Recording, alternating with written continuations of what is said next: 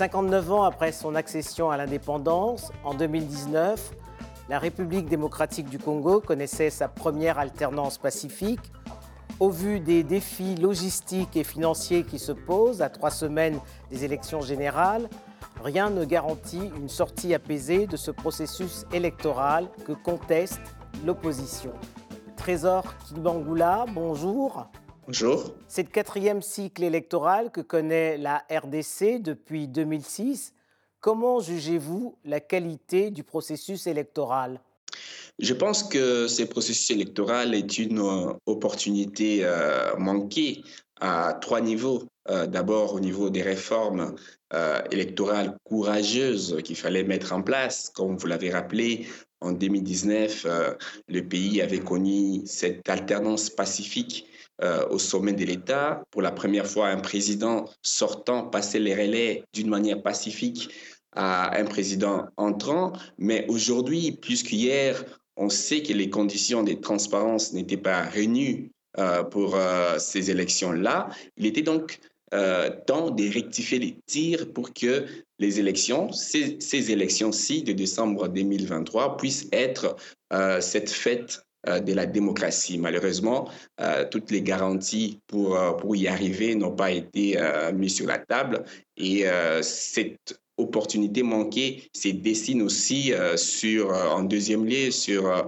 la possibilité de décrisper les climats politiques. On a vu aujourd'hui des tensions qui, qui continuent à monter autour de ces processus électoraux, alors qu'au départ, Lorsque le président Félix Tshisekedi était arrivé, on a senti cet élan de décrispations, les exilés politiques sont revenus et malheureusement, à quelques euh, jours de, scrutin de l'après, de l'après-Kabila, on constate que la tension politique est très, très vive et les, rétrécissements euh, de l'espace démocratique euh, est bien, bien là, malheureusement, et troisième rendez-vous manqué avec l'histoire, c'est cette possibilité de pacifier l'Est du pays euh, qui est en proie à la violence depuis plus de trois décennies maintenant. Euh, malheureusement, on assiste plutôt à une surmilitarisation de cette partie orientale du pays. À trois semaines du scrutin, les questions logistiques et financières sont loin d'être réglées. Un glissement n'est pas à exclure. L'opposition l'acceptera-t-elle? Ce sera difficile pour l'opposition. Je pense qu'il y a eu un temps où l'opposition attendait euh, que le pouvoir accepte de discuter, de dialoguer.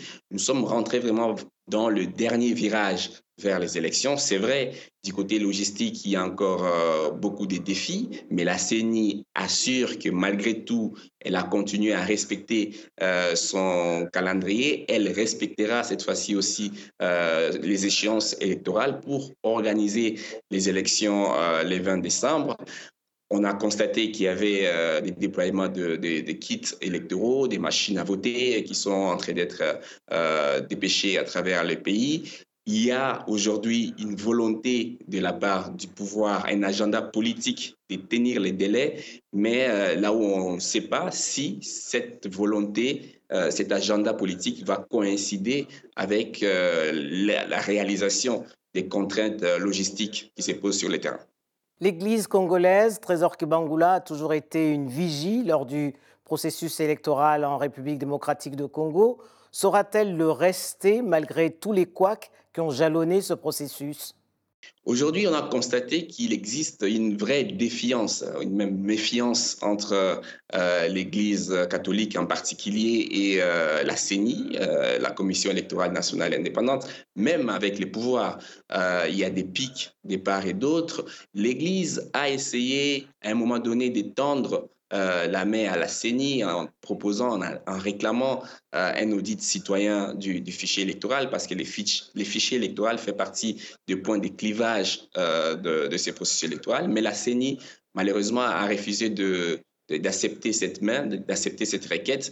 Donc, on assiste malheureusement à un processus électoral de défiance entre parties prenantes. Et au cœur de cette tourmente, il y a effectivement l'Église catholique qui essaye de, pousser pour euh, arriver à avoir quelques garanties de, transparence qui manquent encore à ces processus électoraux. Face au président sortant, une opposition éclatée en deux camps. D'un côté, Moïse Katumbi et de l'autre, Martin Fayoulou, alors même que pour une élection à un tour, l'idéal serait d'avoir un candidat du consensus. Qu'est-ce que cela traduit? Cela traduit, je pense, euh, la difficulté euh, de l'opposition à se mettre d'accord, euh, mais cela tient aussi de, des statuts des opposants qui sont en présence de Félix Tshisekedi. On a Martin Fayoulou qui joue un peu la revanche euh, il a continué à, revendiquer plusieurs années sa victoire en 2018 et aujourd'hui c'était très très difficile, voire impossible de voir euh, Martin Fayoulou passer euh, la main à quelqu'un d'autre ou s'aligner derrière quelqu'un d'autre. Et il y a de l'autre côté Moïse Katumbi qui n'a pas pu se présenter en 2018 alors qu'il était au sommet de sa popularité et aujourd'hui il, il vit une sorte de résurrection politique. Là aussi c'était très compliqué pour lui à s'aligner. Donc, on a, euh, je pense même du côté des pouvoirs, ils avaient euh, cette, euh, cette donne et les pouvoirs à miser sur l'air désignant ou l'air incapacité à s'attendre qu'ils puissent aller tous ensemble, parce qu'il faut rappeler, à côté de Moïse Katumbi et de Martin Fayoulou, il y a les docteurs Mukwege, il y a les députés d'Élysée et Sanga, euh, il y a beaucoup d'autres euh, opposants qui sont aussi en liste face à Félix Tshisekedi. Cette incapacité de l'opposition à s'attendre pourrait faire les affaires de, euh, de Tshisekedi. En tout cas, il mise sur ça, mais en 2018, on a vu qu'une euh, opposition qui est finalement qui n'a pas pu s'entendre ou consolider l'acquis de Genève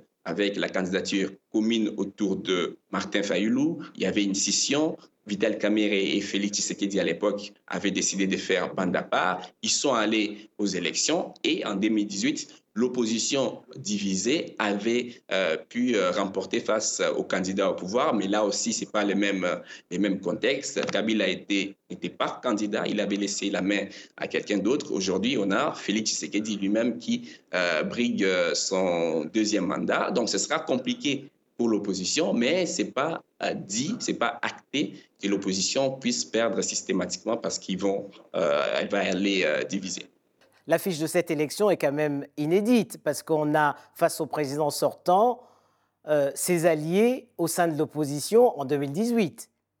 Oui, effectivement, ils étaient tous à Genève. Martin Fayoulou, Félix Tshisekedi, euh, Moïse Katumbi, ils étaient tous à Genève. Ils s'appelaient des frères. Et euh, on se rappelle encore les premières minutes de Genève où Tshisekedi disait les changements, c'est Martin Fayoulou. Voilà, ce sont des gens qui ont combattu ensemble les pouvoirs de Joseph Kabila. Et euh, en 2020 même, lorsque euh, Félix Tshisekedi arrive à renverser les rapports des forces face à, Joseph Kabila, il a fait des consultations présidentielles. C'est vrai que Martin Fayoulou avait refusé euh, de, de se joindre, mais Moïse Katumbi, en 2020, fin 2020, début 2021, avait accepté de rejoindre euh, l'Union sacrée de la nation, nouvelle coalition au pouvoir, avant finalement euh, de, de, se retirer et euh, de se présenter face à son ancien allié de cette coalition. Oui, ce sont des gens qui se connaissent, des opposants tous, et au départ, et aujourd'hui, ils sont face à face. En 2018, Joseph Kabila était le faiseur de roi. Qui jouera ce rôle cette année? C'est très, très difficile. Euh, c'est très, très difficile parce que, comme j'ai dit, euh, aujourd'hui, on a tous les candidats majeurs euh, qui, sont, qui sont là en lice et on n'a on pas eu l'opportunité de permettre l'émergence de ces faiseurs des rois parce qu'en 2018, c'est vrai, il y avait euh, cette euh, mobilisation citoyenne pour empêcher Kabila euh, de se présenter pour la troisième fois et Kabila s'est retiré pour essayer de pousser son candidat, son dauphin, Emmanuel Chadari. Et de l'autre côté, comme Moïse Katumbi, Jean-Pierre Bemba, Adolphe Mouzito n'avaient pas pu être candidats, ils ont essayé aussi de pousser un champion, ils ont essayé de pousser Martin Fayoulou à l'époque. Mais aujourd'hui, d'ailleurs, le jeu politique de Joseph Kabila reste illisible. Et aujourd'hui, on n'a pas vu euh, émerger cette figure qui pourrait euh, jouer les faiseurs des rois. Donc, je pense que rien n'est plié, euh, les jeux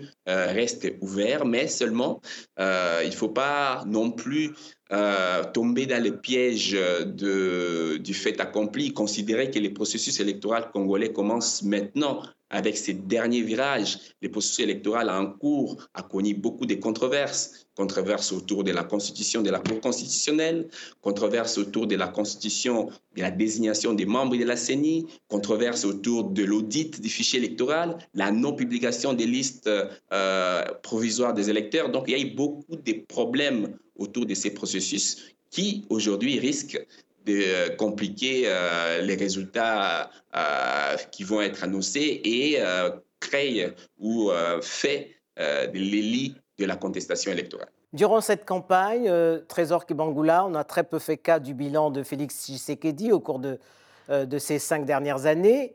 Qu'a-t-il réussi et qu'a-t-il raté? On ne peut pas reprocher à Félix Tshisekedi la volonté politique. Euh, c'est un président volontariste. Il a essayé des choses.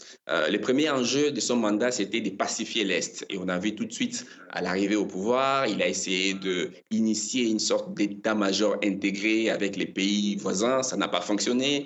Il a ensuite essayé de faire des accords militaires bilatéraux avec notamment le Burundi, avec euh, l'Ouganda. Il y a eu même euh, des accords avec les Rwandais, des officiers ou de forces spéciales rwandaises sont venus faire des opérations ponctuelles sur le territoire congolais. Et finalement, euh, ça n'a pas fonctionné parce qu'aujourd'hui, on assiste à une surmilitarisation de la région. La résurgence d'IM23, euh, soutenue notamment par Kigali, affirmée et confirmée par plusieurs euh, rapports d'organisations indépendantes et même d'experts euh, des Nations Unies. Donc finalement, toute cette volonté a ou ressemble à une sorte de tâtonnement qui n'a pas pu produire des résultats escomptés en ce qui concerne la pacification de l'Est et de, sur d'autres terrains, euh, notamment sur euh, le terrain social, parce que les Congolais attendaient aussi de ces présidents dont les slogans et le peuple d'abord des mesures sociales pour essayer d'améliorer ces conditions de vie. on a vu le président s'essayer dans la gratuité de l'enseignement, par exemple. Là encore, c'est une mesure qui a été trop critiquée parce qu'elle n'est pas très progressive. Certes, les enfants sont venus nombreux, des millions d'élèves qui ne pouvaient pas aller à l'école sont retournés sur les bancs de l'école, mais en même temps, il y a eu euh, des problèmes sur la qualité de l'enseignement, sur la qualité des conditions de vie des, des, enseignants. Donc, il y a eu des tentatives euh, d'efforts d'essayer de faire quelque chose. Du, point de vue macroéconomique, il y a euh, le pays a enregistré un taux de croissance, mais malheureusement, cette croissance du pays n'est pas inclusive parce que ça ne profite pas toujours euh, aux Congolais euh, lambda, aux Congolais ordinaires. Donc il y a eu des volontés. Euh, on ne dira pas que le, le bilan est catastrophique. il a essayé de faire des choses, mais le verre peut être considéré à, à moitié vide. Trésor Kibangula, je vous remercie. Merci.